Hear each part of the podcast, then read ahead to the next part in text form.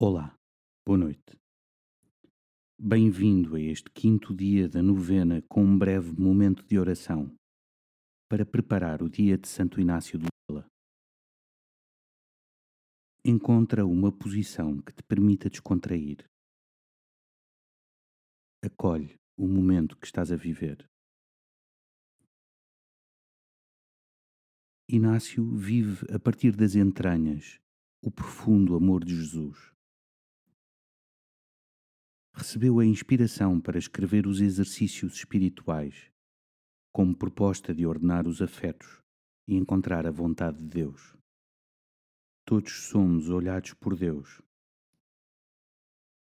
Escreveu Inácio nos exercícios.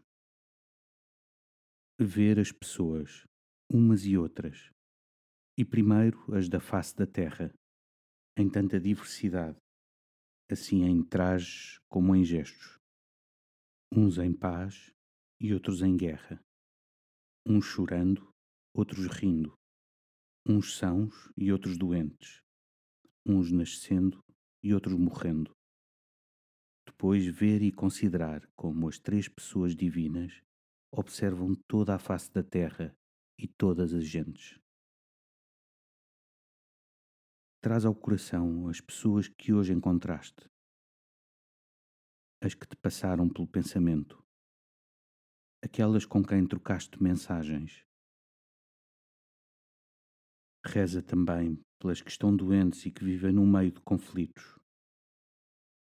Pede a graça da paz. Imagina que todos somos olhados por Deus.